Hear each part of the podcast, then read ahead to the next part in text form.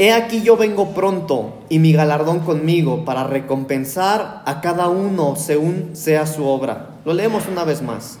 He aquí yo vengo pronto y mi galardón conmigo para recompensar a cada uno según sea su obra. Oremos hermanos. Señor, te damos gracias en esta tarde.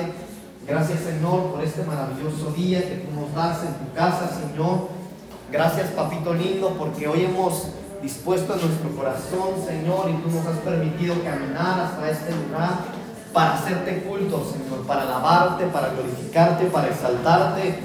Señor, gracias porque junto a mis hermanos de la alabanza, Señor, hemos, eh, hemos preparado para ti habitación, Señor, a través de nuestra alabanza y nuestra adoración. Papito lindo, deseamos que este perfume suba delante de tu presencia, Señor. Y asimismo te suplicamos que envíes sobre nosotros tu palabra, Padre, por favor. Envíanos, papito lindo, la palabra que viene de tu corazón.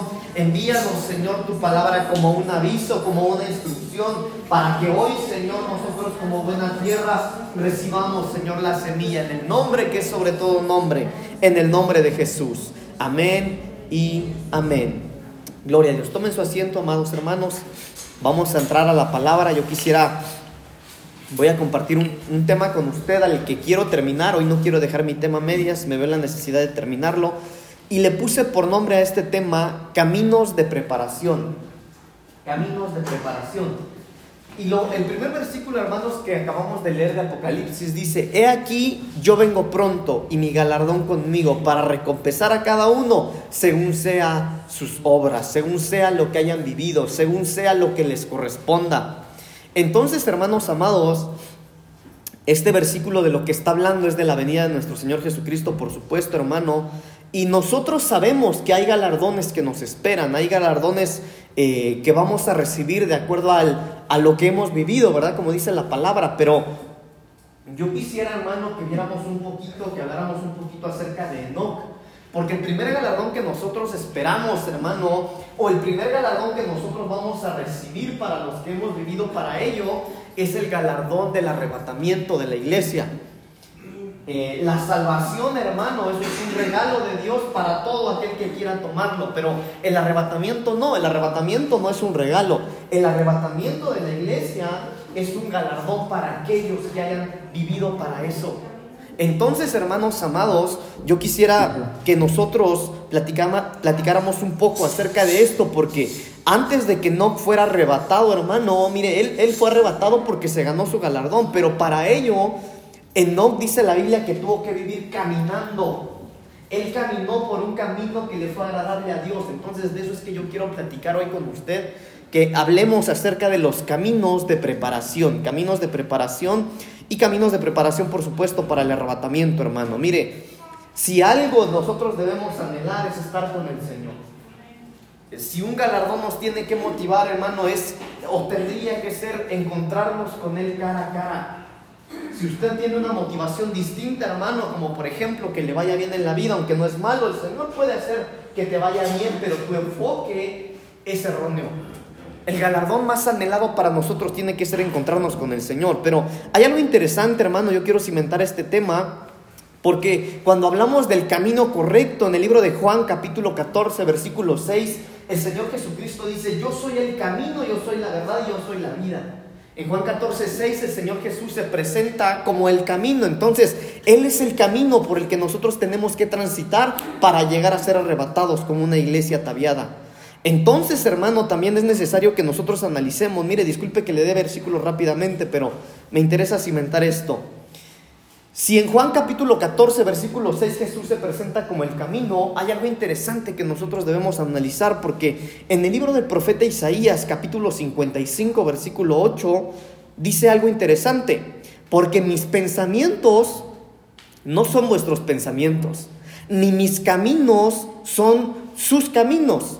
Entonces, hermano, lo que yo veo aquí es que hay una relación entre el camino y la mente. El Señor relaciona los caminos con la manera de pensar.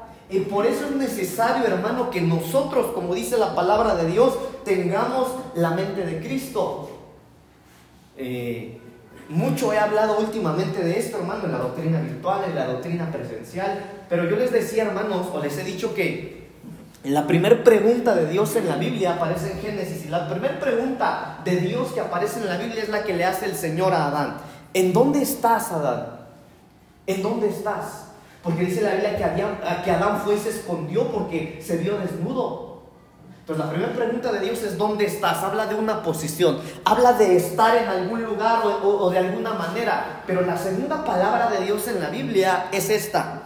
¿Quién te enseñó que estabas desnudo? Entonces, si la primera pregunta habla de una posición, de estar de alguna manera, la segunda pregunta de Dios es, ¿quién te enseñó a ti que estabas desnudo? Entonces quiero decirle esto, hermano, que nosotros estamos a veces en cierta posición o caminamos por ciertos caminos porque alguien nos enseñó a nosotros a conducirnos de esa manera. Por eso el Señor enlaza aquí el camino con la mente y es necesario que nosotros tengamos o, llevemos nuestra mente cautiva a Cristo, porque si nuestra mente, hermano, no está siendo dirigida por el Señor, podríamos nosotros estar caminando por caminos erróneos. Así que hoy vamos a platicar un poco, hermano, de los caminos que debemos andar, los caminos que anteceden el arrebatamiento, los caminos que nos preparan a usted y a mí por los, por, el, eh, que nos preparan a usted y a mí para ser arrebatados por el Señor. Y bueno, eh, la Biblia dice, por ejemplo, hermano, que veamos en Jeremías capítulo 6, versículo 16, dice, preguntad por las sendas antiguas y buscad cuál sea el camino y andad por él. Ahora yo quiero decirle algo, hermano, que la Biblia habla, y mire, déjeme parafrasear un poquito lo que yo veo en este versículo, pero en este versículo lo que nosotros vemos es, vean cómo se hicieron las cosas en el pasado. Pregunten por las sendas antiguas, no traten de modernizar todo, no traten de hacer tantos cambios. Vean qué es lo que se hizo en el pasado, pregunten por las sendas antiguas. Pero aunque son muchas las sendas antiguas, aunque son muchos los caminos antiguos, Mira, ahí está el versículo. Qué bueno que me ayudó hermano. Mire lo que dice. Así dijo Jehová, paraos en los caminos y mirad y preguntad por las sendas antiguas. En otras palabras, mira, voltea a ver los caminos del, del pasado. Porque los caminos antiguos son muchos. Pero mire lo que dice después. Y andad por él y hallaréis descanso. Si se da cuenta, hermano, cuando habla de, de las sendas pasadas, habla en plural.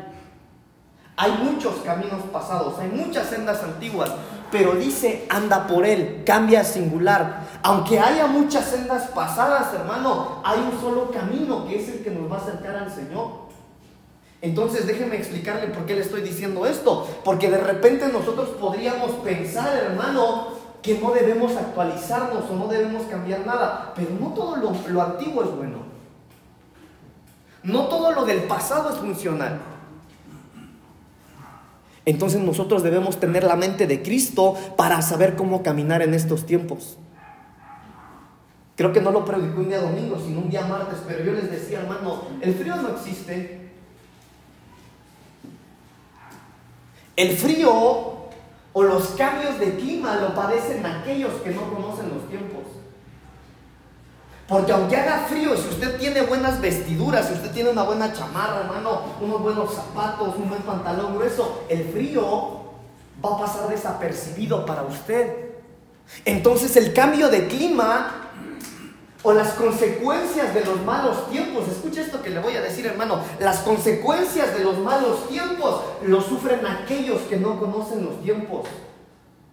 Entonces, por eso es necesario que nosotros tengamos la mente de Cristo, hermano, para saber cómo caminar y sobre qué caminar en estos últimos tiempos.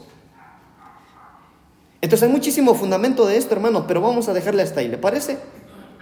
Bueno, mire, la Biblia dice en Proverbios capítulo 14, 12 y en Proverbios 16, 25 dice exactamente lo mismo. Mire lo que dice, hay caminos que al hombre le parecen derecho, pero su fin es camino de muerte. Entonces, si nosotros, hermano, tenemos una mentalidad humana, podríamos caminar creyendo que estamos haciendo las cosas agradables al Señor. ¿Y sabe hasta qué momento, hermano, nos vamos a dar cuenta que no caminamos conforme la voluntad del Señor? En el día del arrebatamiento. Porque hay caminos que al hombre, escuche, al hombre le parecen rectos, una mente humana, pero su fin es camino de muerte. Sin embargo, por eso debemos llevar nuestra mente a Cristo y que el Señor nos dé una mentalidad de Él para saber reconocer qué caminos son los que nos van a acercar y nos van a preparar para ser arrebatados como la iglesia del Señor. Entremos, hermano. Punto número uno, camino de justicia. Vamos a Mateo, Evangelio de Mateo capítulo 21, versículo 32. Mateo capítulo 21, versículo 32. Dice la palabra del Señor, porque Juan vino a vosotros en camino de justicia y no le creísteis, pero los recaudadores de impuestos y las rameras le creyeron. Y vosotros viendo esto, ni siquiera os arrepentisteis después para creerle. Entonces, mire lo interesante aquí. La Biblia está hablando, hermano, de alguien que vivía en justicia. Pero aunque parece, hermano, contradictorio, la justicia no hizo que los creyentes le creyeran. Vean lo que dice el versículo ahí. Porque Juan vino a vosotros en camino de justicia y no le creísteis. Pero hubo alguien que sí creyó. Pero los recaudadores de impuestos y las rameras le creyeron. En otras palabras, hermano, lo que yo quiero decirle es que nosotros debemos estar caminando por un camino de justicia, por un camino justo. Nosotros tenemos que ser cuidadosos, hermano, con la presión de la sociedad, con la cultura en la que nosotros nos venimos desenvolviendo desde pequeños, porque la mejor manera de evangelismo, según este versículo, hermano, es ser justo. Entonces nosotros tenemos que estar caminando en la justicia. Nosotros tenemos que estar caminando de una manera íntegra, recta. Bueno, déjeme avanzar. Número 2, hermano. Isaías capítulo 26, versículo 7. Camino de rectitud. Isaías capítulo 26, versículo 7. El camino del justo es recto Tú que eres recto, pesas el camino del justo. Miren lo interesante, primero hablábamos del camino de justicia, pero la Biblia dice, el camino del que es justo es recto. Una vez que nosotros somos justos, hermano, una vez que nosotros practicamos la justicia, hermanos amados, estamos encaminándonos a la rectitud. En otras palabras, hermano, aquel que practica la justicia puede llegar a ser recto. Aquel que practica la justicia, hermano. Por eso es que le creían, hermano. Dice ahí las rameras y otros pecadores le creían. ¿Sabe por qué, hermano? Porque como vivía eh, viviendo y siendo justo, hermano, con su testimonio se estaba ganando a los demás y llegó a convertirse en una persona recta. Ahora, mire lo que dice. Tú que eres recto, pesas el camino del justo. Ahora déjeme ver lo que yo veía en este versículo, hermano. Pero entonces, lo que yo entiendo con esto, hermano, que la justicia, si yo camino en la justicia y llego a la rectitud, hermano, algo me va a ser habilitado para saber discernir el camino de los demás. En otras palabras, hermano, entonces la rectitud es honrada en el cielo y en la tierra también. Porque el Señor no usa, mira, aunque el Señor usa a quien Él le place, porque lo dice la Biblia, pero la Biblia dice que el Señor, hermano, usa los vasos de honra. Entonces, hermano, nosotros necesitamos caminar en la justicia para llegar a la rectitud y seamos honrados en el cielo, pero también en la tierra. ¿A cuánto les gustaría ser honrados por el Señor, hermano? Porque mire, la honra de la tierra es bonita, pero que el Señor nos honre, hermano. Qué maravilloso es eso. Ok, sigamos. Número 3, camino de paz. Evangelio de Lucas capítulo 1, versículo 79. Lucas capítulo 1, versículo 79. Tal vez muy rápido, hermano, pero quiero terminar el tema.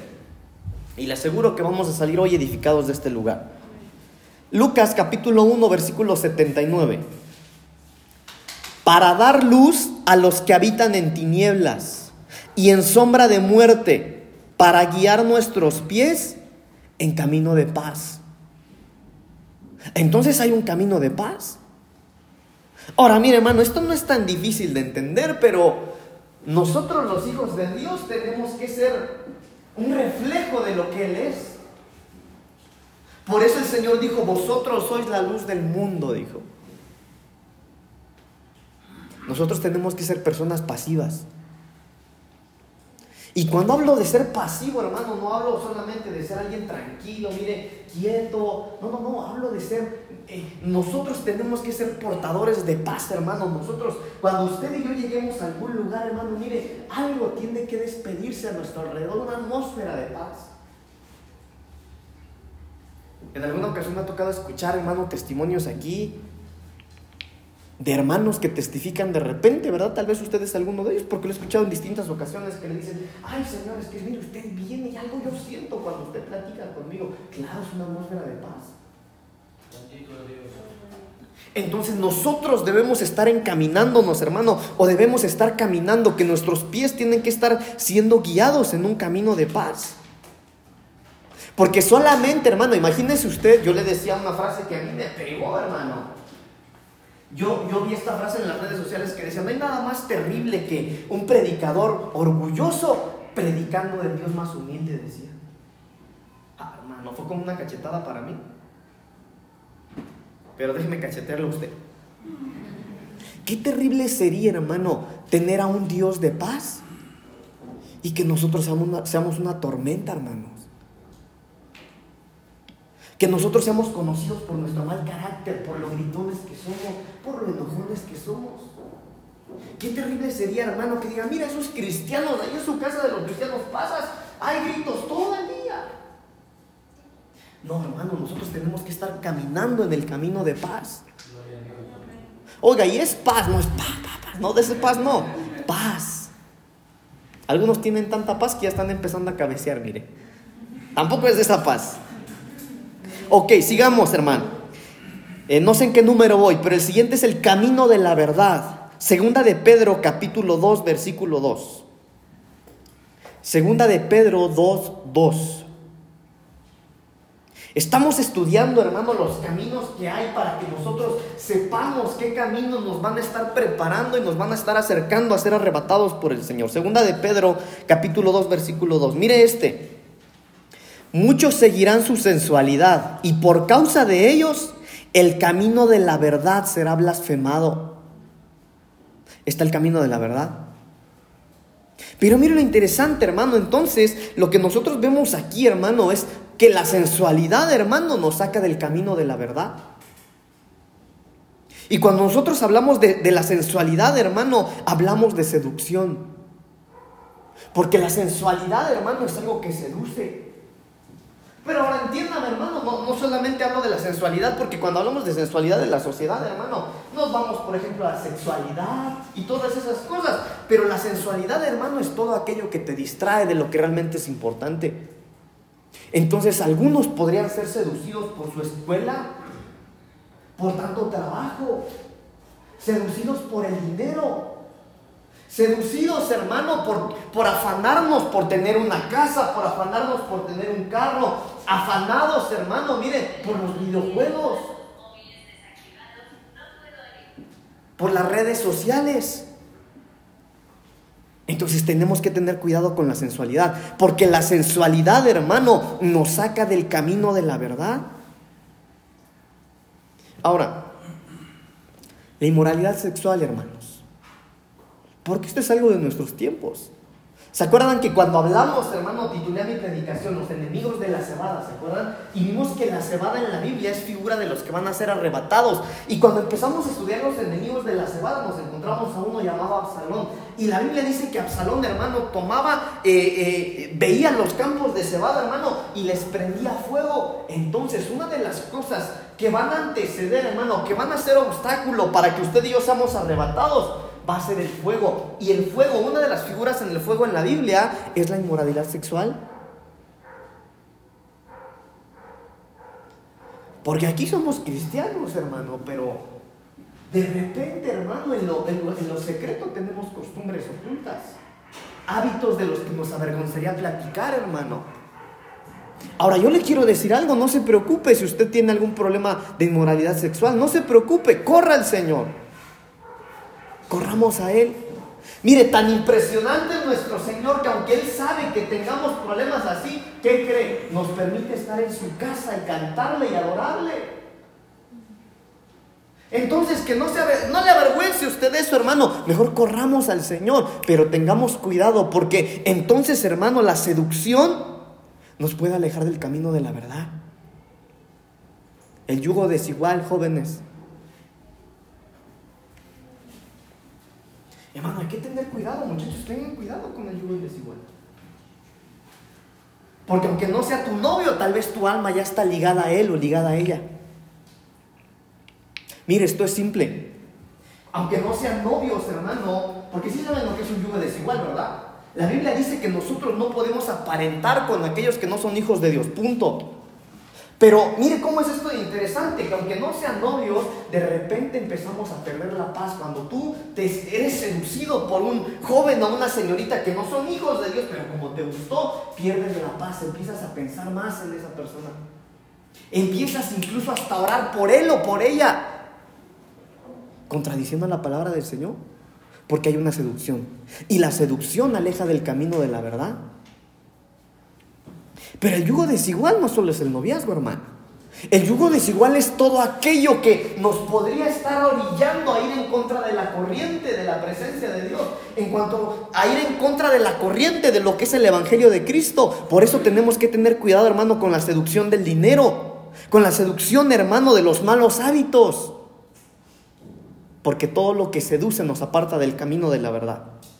Otro más, Salmos capítulo 106, perdón, 101, versículo 6. Salmos capítulo 101, versículo 6. Camino de integridad. Mire lo que dice Salmo 101, 6. Mis ojos estarán sobre los fieles de la tierra para que moren conmigo. El que anda en camino de integridad, ese me servirá. Oiga hermano, qué lindo. Entonces, déjeme, déjeme explicarle algo. Según e, este versículo, hermano, la integridad es un requisito que, que, tiene que tener nuestro servicio. ¿Sí? Adelante, adelante. Yo miro los fieles de la tierra para que ellos puedan morar conmigo. Aquel que caminó en senda perfecta, él mismo me ministró a mí. Senda perfecta, dice ahí. Él mismo me ministró. Qué impresionante, hermano. Ahora, mire, mire qué linda esta versión, porque la Biblia dice en la Reina Valera, el que anda en el camino de la, de la integridad me servirá. Pero yo le voy a decir algo, hermano, hay un montón de gente que sirve que no es íntegra, ¿sí o no? ¿Sí o no? Hay un montón de gente que no son íntegros, pero sirven. Ah, la pregunta es si el Señor recibe nuestro servicio. Mire qué linda la versión. ¿Qué versión leyó el pastor?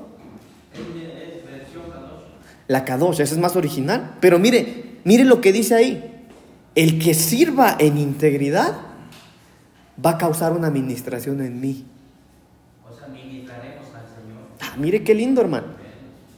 Pero para eso, hermano, hay que estar caminando en la integridad. Ahora, ¿qué es integridad? La integridad, yo buscando el significado me encontré esto. Integridad no es más, escuche, que una entereza moral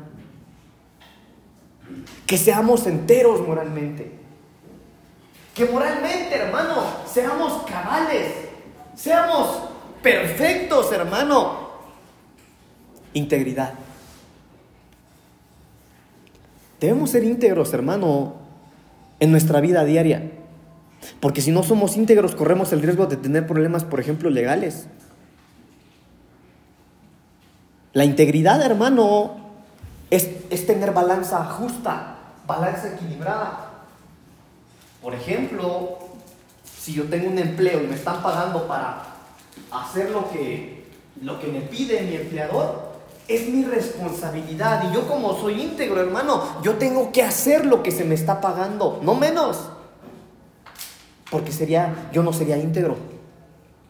Si yo tengo un negocio, hermano, y, y yo le estoy cobrando un kilo, no puedo darle menos de un kilo, porque sería ser inmoral aunque trabajemos en el tianguis.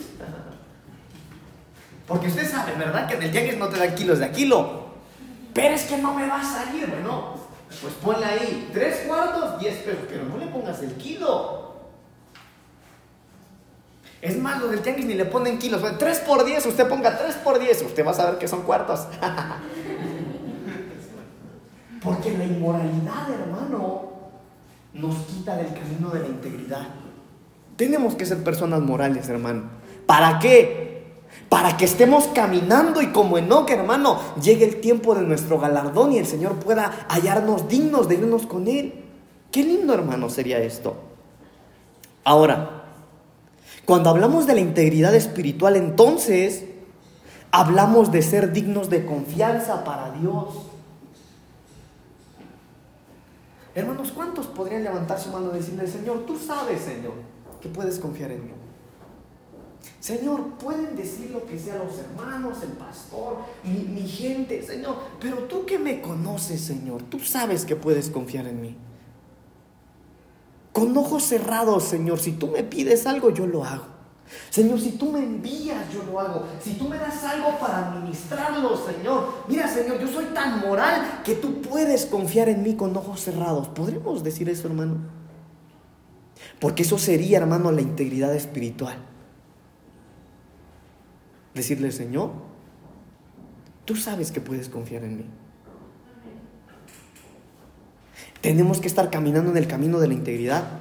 Otro más, hermano, Salmo 119, versículos 13 y 14. Camino del testimonio o del recordatorio. Salmo 119, versículos 13 y 14. Camino del testimonio o del recordatorio. Así le puse a este, ahorita se lo voy a explicar. Mire esto, hermano. Con mis labios he contado todos los juicios de tu boca. Con mis labios he contado todos los juicios de tu boca. Me he gozado en el camino de tus testimonios más que de toda riqueza. Entonces, analicemos un poquito este, este, este, estos versículos, hermano. Porque este le está diciendo al Señor, Señor, yo testifico, Señor, yo hablo, ¿Pero de qué habla? De los juicios de Dios. ¿De qué testifica? De cuando Dios ha tenido que ser justo. Oiga, el Señor no ha aplicado su gracia y su misericordia. No, no, no. Ha aplicado su justicia. No sé si me estoy dando a entender con esto que le estoy diciendo, hermano. Pero en otras palabras, yo quiero decirle, hermano, lo veíamos también, ¿verdad? que para que a toda gloria, hermano, le antecede todo un proceso difícil. Porque todo el mundo quiere cargar la gloria de Dios. Pero mire, Jesucristo mismo, cuando hablábamos, hermano, los aposentos de Jesús, llegamos al aposento del monte Getsemaní y vimos que el Señor Jesús ahí, hermano, le decía al Señor, le decía al Padre, Padre, mira, mi voluntad es que tú pases esta copa de mí. Y la Biblia dice que estaba tan angustiado, hermano. Yo le explicaba que eso fue literal, que sus poros, hermano, de sus poros salía sangre, ya no sudor, sino sangre. Estaba tan angustiado que eso pasaba. ¿Y sabe qué fue lo que ocurrió? Que el Padre lo escuchó, pero no le hizo caso. Jesús tuvo que rendir su voluntad. Y entonces este aquí, hermano, está testificando, está contando, pero de los juicios de Dios de los momentos en los que Dios ha tenido que tratar con él. Y ese es un camino necesario, porque en el 14 dice, me he gozado en el camino de tus testimonios, más que de toda riqueza. Muchos hermanos a veces queremos estar viviendo victorias, de victoria en victoria, de gloria en gloria, pero para que haya una victoria es necesaria una guerra. Para que tú disfrutes un buen banquete, hermano, necesitas haber tenido hambre primero.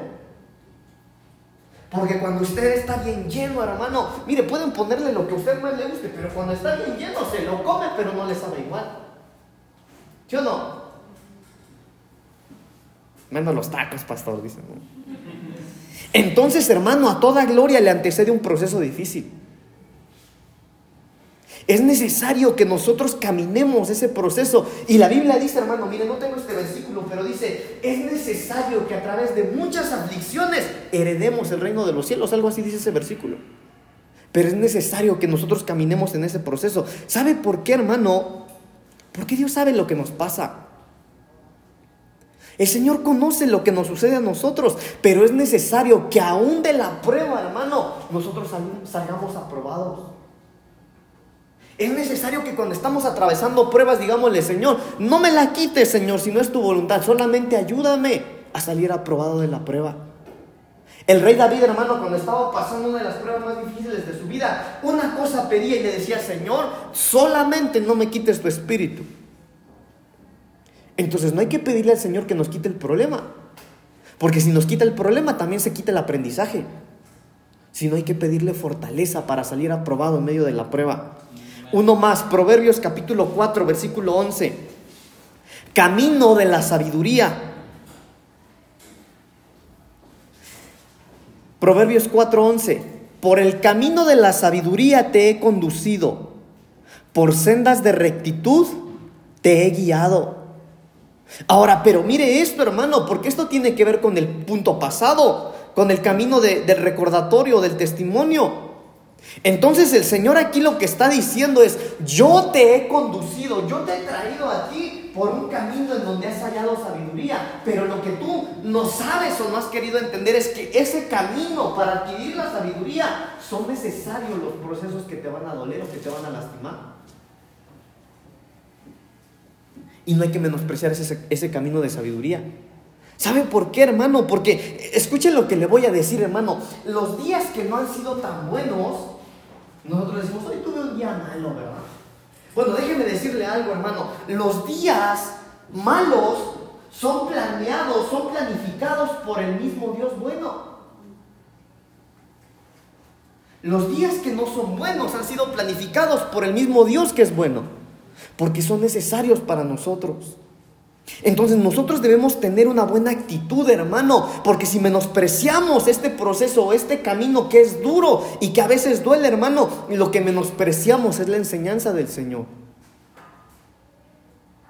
Por eso, hermano, perdone, no es un pare de sufrir como otros predican allá afuera. No, esto no es un pare de sufrir. Si vamos a dejar de sufrir hasta que estemos allá con el Señor. Pero mientras estemos aquí, Jesús lo dijo, hey, en el mundo, mientras estén en el mundo van a tener aflicción. Pero confíen. Confíen porque yo he vencido al mundo. Ok, este es para nosotros. Proverbios capítulo 9, versículo 6. Camino de inteligencia. Camino de inteligencia. Proverbios capítulo 9, versículo 6. Abandonad la necedad y viviréis, y andad por el camino del entendimiento. Entonces, hermano, el ser necios. ¿Cuántos seremos necios, hermano? Algunos somos necios, ¿no? Entonces la necedad nos saca de la voluntad de Dios. El ser necio, hermano, nos saca de su voluntad. Dice aquí, abandona, abandona la necedad y vas a vivir. Oiga, pero ¿cómo va a andar uno de necio si no está vivo? Entonces no habla de, una, de, vivir físicamente, sino habla de empezar a disfrutar la vida, hermanos. Porque hay gente que está viva, pero vive como si estuviera muerta. Ah, en Pedro, si no me equivoco, una de las cartas de Pedro dice, el que tiene al Hijo de Dios tiene la vida. El que no tiene el Hijo de Dios no tiene la vida. En otras palabras, hermano, aquí lo que habla es que cuando nosotros abandonemos esa necedad, vamos a conocer al Señor y vamos a empezar a vivir realmente. Cuando nosotros abandonemos la necedad, vamos a estar encaminándonos al camino de sabiduría, al camino de, de inteligencia o de entendimiento. De inteligencia, dice la reina Valera. ¿Puedo leer el versículo 6? Sí.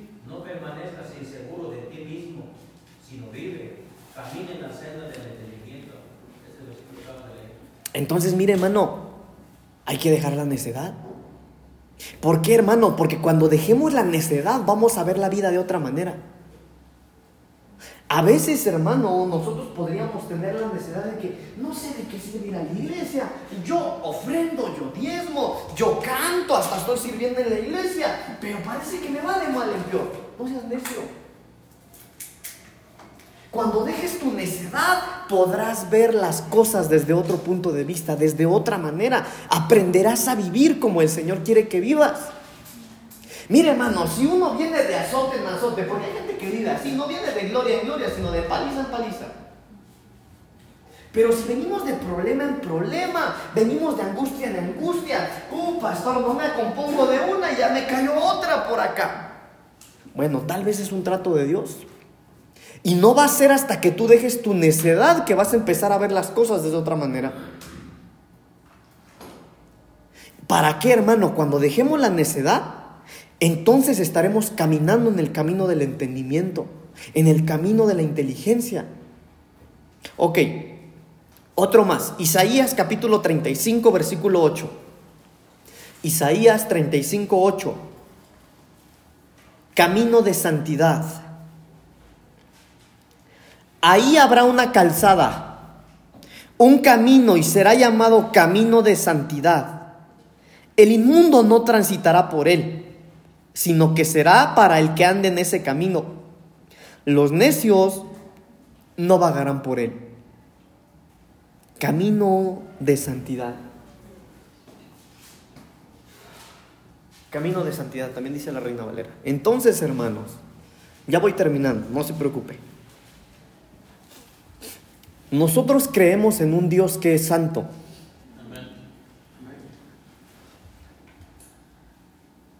El Dios al que nosotros le cantamos, al Dios al que le servimos es santo. Al Dios al que le creemos es santo. El Dios el que nosotros nos levantamos y le oramos es santo. Al Dios que nosotros le, le, depositamos nuestras finanzas es santo. Al Dios que le pedimos por nuestros hijos es santo. Al Dios al que le servimos es santo. Esto requiere santidad. Y la santidad es apartarse para Él. La santidad es guardarse para Él. ¿Sabe hermano? De repente ahorita nosotros aún en el cristianismo, el tiempo ha avanzado tanto, hermano, que de repente cuando hay iglesias pequeñas como esta, podría ser que, somos iglesias menospreciadas y, y, algunos se atreven a decir, no, ¿a poco todavía vas allá, príncipe de paz? Y eso ya llevan años y mira que no crecen y mira que... No, no, no, hermanos, esto no es cuestión de cantidad, esto es cuestión de calidad.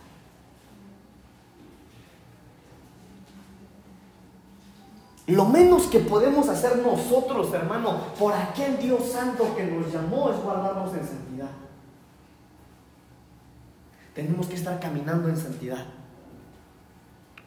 Hermano, podríamos nosotros conocer a otros cristianos. Bueno, yo tengo familia que es cristiano, mi amigo, mi compañero de la escuela es cristiano, pero fíjese, pastor, que aunque es cristiano, ese dice groserías.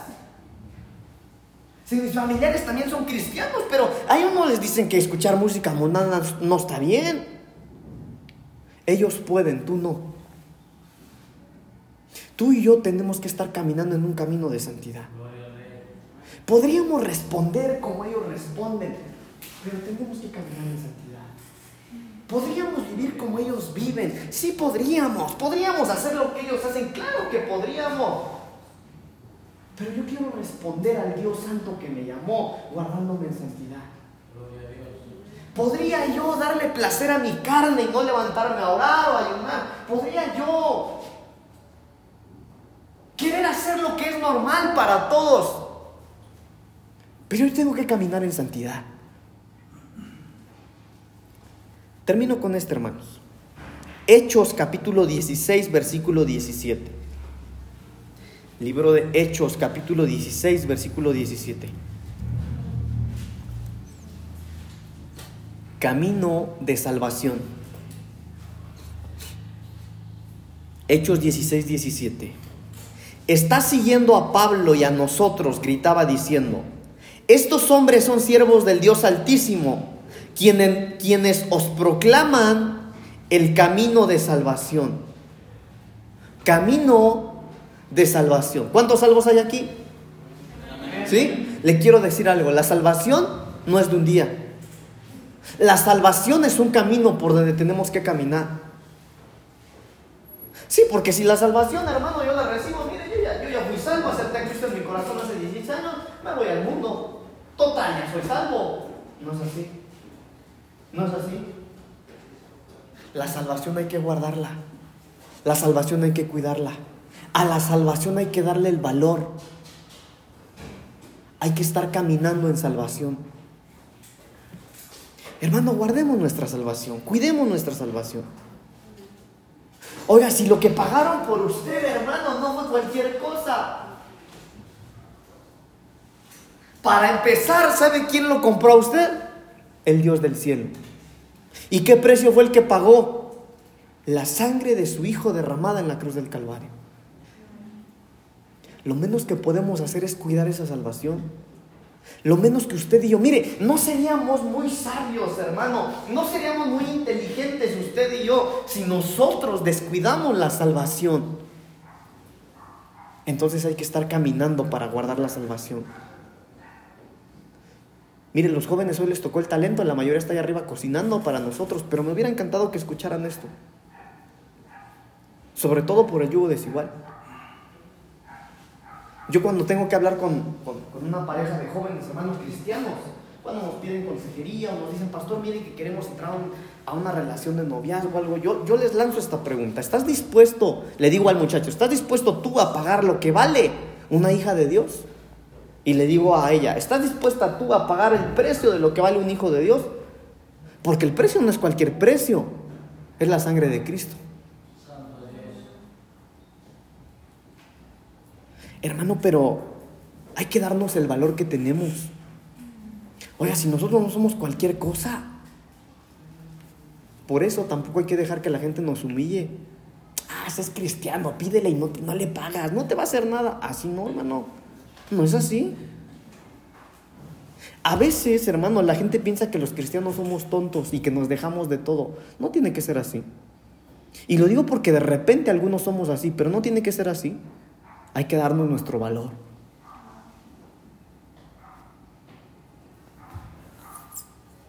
En una ocasión, le voy a contar un testimonio, ¿sale? Porque la sangre fue derramada en la cruz y ese es nuestro precio. En una ocasión, eh, tal vez se lo he platicado a algunos.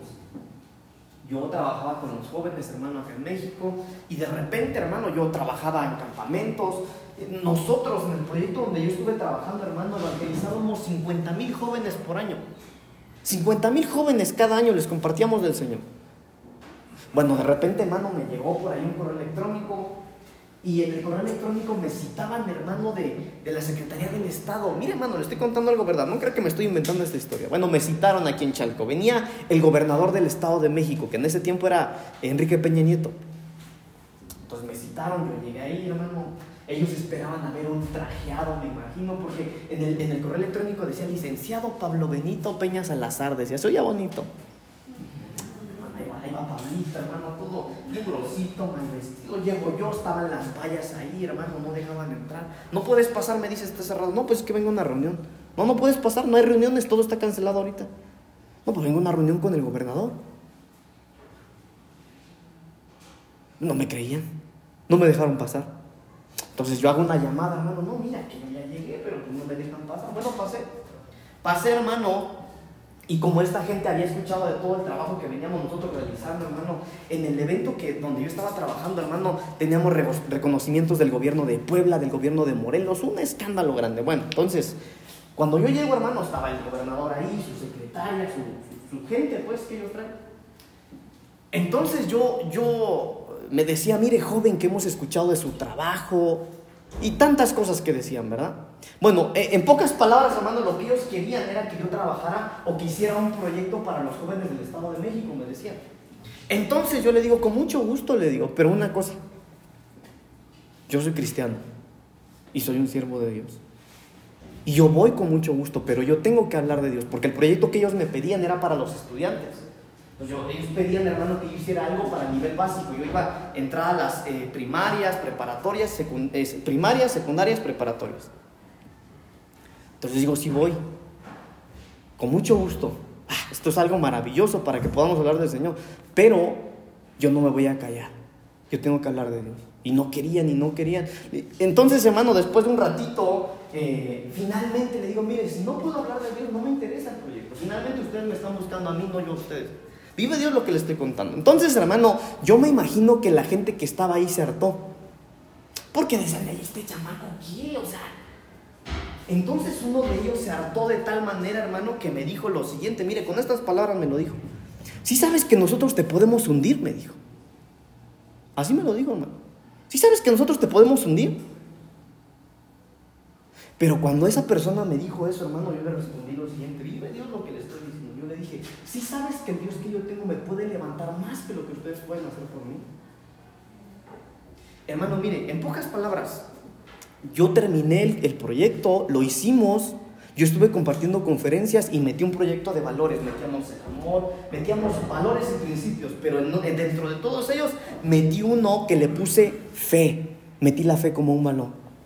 Y estuve dando conferencias en las primarias, en las preparatorias, en las secundarias, compartiendo del Señor. Ahora, ¿qué le quiero dar a entender con esto, hermano?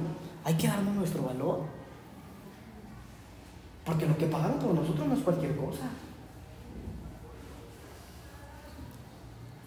Por eso hay que estar caminando en el camino de la salvación.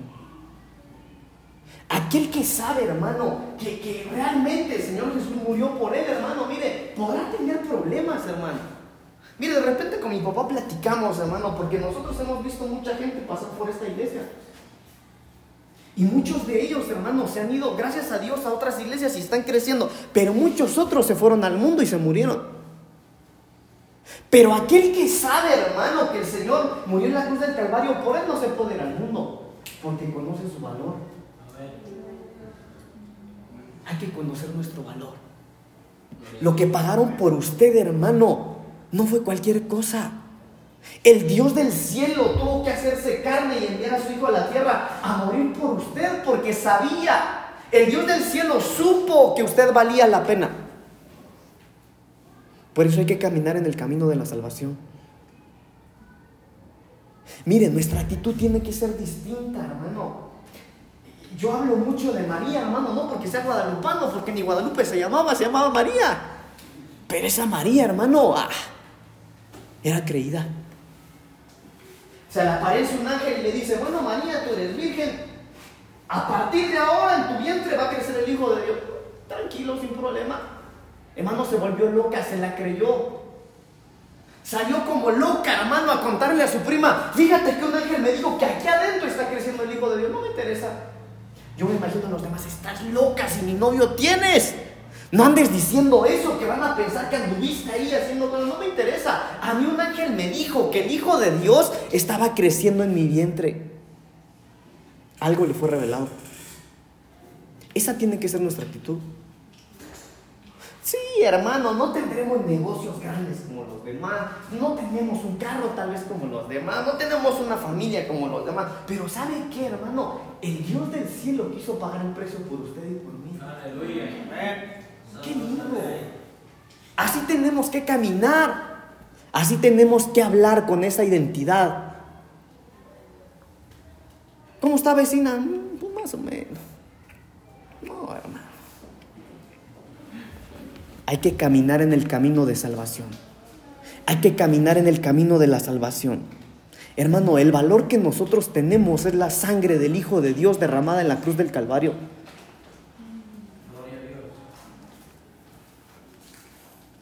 Todo lo que usted pasa, todo lo que usted vive, todos los problemas que usted tiene, las carencias, las necesidades, Dios las conoce.